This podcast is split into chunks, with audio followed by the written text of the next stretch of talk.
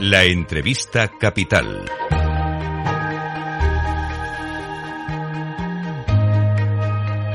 Luis Vicente Muñoz. ¿Qué están esperando los mercados para marcar dirección? Las señales son confusas. Algunas eh, coinciden con lo que en otros momentos era una evidente recesión en Estados Unidos. Pero Estados Unidos no está en recesión.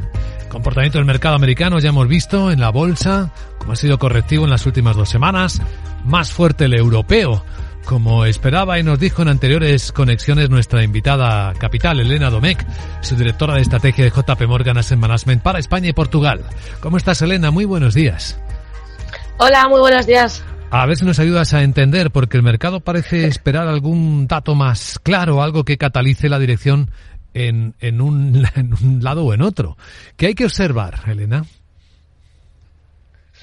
Bueno, eh, por poner quizás a lo mejor las cosas un poco en, en, contexto, es que eh, es verdad que necesitamos algo de algo de dirección que, que, está siendo algo difícil con unos eh, datos macroeconómicos que cada vez son eh, mejor de lo que de lo que cabría esperar, ¿no? La, incluso la semana pasada tuvimos unos datos de el índice PMI por encima de 50, que eso quiere indicar que, que, son eh, las economías que marcaron estos, estos puntos, es que estaban en territorio expansivo eh, y al final lo que estamos viendo son economías eh, que están mostrando resiliencia a este entorno de tipos de interés más, más elevados. Y esto encima, si lo unimos a una incertidumbre sobre el rumbo de la mm, inflación, donde los últimos datos pues están mostrando también bastante que son quizás algo más persistente de lo que cabría esperar. Eh, pues aquí estamos viendo bastante incertidumbre en cuanto al ritmo que podrían llevar a cabo los, los bancos centrales. Hmm. Llama mucho la atención. Datos de comercio mundial bajando en negativo, precios del gas natural, componente que en su momento fue el corazón de la subida de los precios de la energía, pues marcando mínimos de varios años y sin embargo la inflación se supone que la de segunda ronda todavía se mantiene en niveles muy altos y el mercado parece estar atendiendo más por fin a los mensajes que dan los bancos centrales de que quizá la inflación sea volátil y hay que seguir combatiéndola con tipos de interés altos y más tiempo de lo esperado?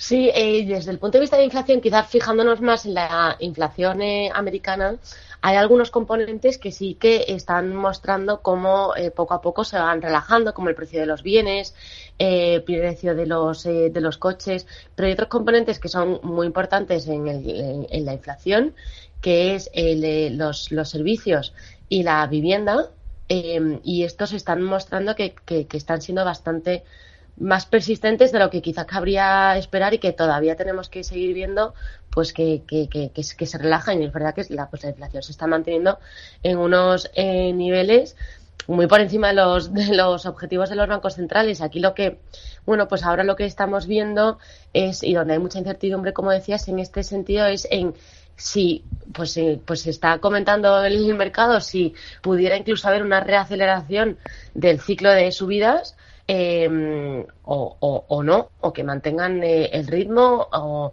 o, demás. Yo creo que en nuestro sentido sí que es verdad que tampoco esperamos que vaya a haber una reaceleración de este ciclo de subidas. Quizás sí que eh, pues se tengan que los bancos centrales aplicar alguna dosis más de medicina de subidas de, de tipos de interés de las que ahora mismo tenemos descontadas, pero no que vaya a haber una reaceleración, como decía, de este, de este ciclo. La realidad es que lo que vimos el año pasado fue muy, muy agresivo eh, y tampoco esperamos volver a verlo. Yo creo que la mayor parte del camino ya se ha recorrido y todavía tenemos que ver cómo todo esto, que al final eh, tarda en tener efecto en la economía, pues tendremos que ver cómo realmente eh, va teniendo ese efecto en la economía, sí. Hablemos, ¿te parece, Elena, de estrategia de inversión? ¿Podemos seguir esperando que la bolsa europea se comporte, se siga comportando algo mejor que la americana? Pues eh, nosotros ahora mismo sí que quizás tenemos una visión algo un poco más constructiva en Europa eh, que en Estados Unidos, sobre todo desde el punto de vista de, de valoración. Eh, dicho esto, de todas formas, siempre el mercado americano es un mercado que por su propia naturaleza es un, mercado de, elevada, de elevada calidad, pero donde quizás ahora mismo las, las, las valoraciones están algo más caras de lo que estamos viendo en, eh, en, Europa. Y nosotros en Europa, bueno, pues ahora mismo sí que tenemos una visión constructiva, está, está esquivando muy bien o está aguantando mejor dicho, quizás muy bien eh, la economía europea, eh, la situación que tenemos ahora mismo y, esto pues podría tener pues eh, soportar al mercado de renta variable europea, sí. Y sobre la renta fija, Elena, el enero fue un buen mes, pero febrero empieza esto a moverse otra vez. Sí, eh, es verdad que eh, con el reseteo, digamos, o con las caídas tan fuertes que tuvimos el año pasado en renta fija, pues sí que em, la renta fija en una cartera, en una cartera multiactivos, tiene que cumplir dos, dos funciones. Un cupón atractivo y, y diversificación en, en, momentos de volatilidad. Y durante los últimos tiempos, eh, la realidad es que eso es algo que, que la renta fija no nos ha podido, no nos ha podido dar porque teníamos unos tipos muy bajos y una renta fija que ya estaba, que ya estaba muy cara. Con el reseteo eh, que tuvimos el año pasado, pues, pues sí que volvemos a ver que, que, la renta fija en una cartera multiactivo te vuelve a cumplir las dos funciones que, que son sus características principales. Con lo cual, pues eh, estamos muy constructivos en renta fija. Eh, dicho esto, sí que es verdad que, pues, que el año empezó muy positivo, muy positivo para el activo y febrero ha sido algo más complicado, sobre todo porque después de este dato de inflación que continúa siendo más persistente, pues, eh, eh, pues parece ser que, pues, pues que los bancos centrales, el mercado está descontando que a lo mejor podría llevar a cabo más subidas de tipos de interés de las que quizás ya anticipábamos. Mm, dicho esto, lo que decía, em, la renta fija vuelve a, vuelve a tener posición para poder cumplir las dos funciones que tiene que cumplir en una, en una cartera multiactivo, con lo cual, bueno, pues eh, nosotros vemos que tiene, que tiene sentido la renta fija en el momento, en el momento actual.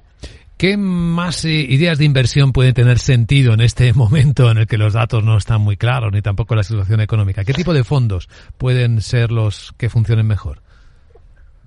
Yo creo que eh, donde nosotros ahora estamos viendo que tiene más sentido es en, en, alta calidad, eh, ya sea desde el punto de vista de la renta fija como de la, de la renta de la renta variable. De la renta fija, pues eh, em, bonos corporativos investment grade, eh, que son bonos de alta calidad.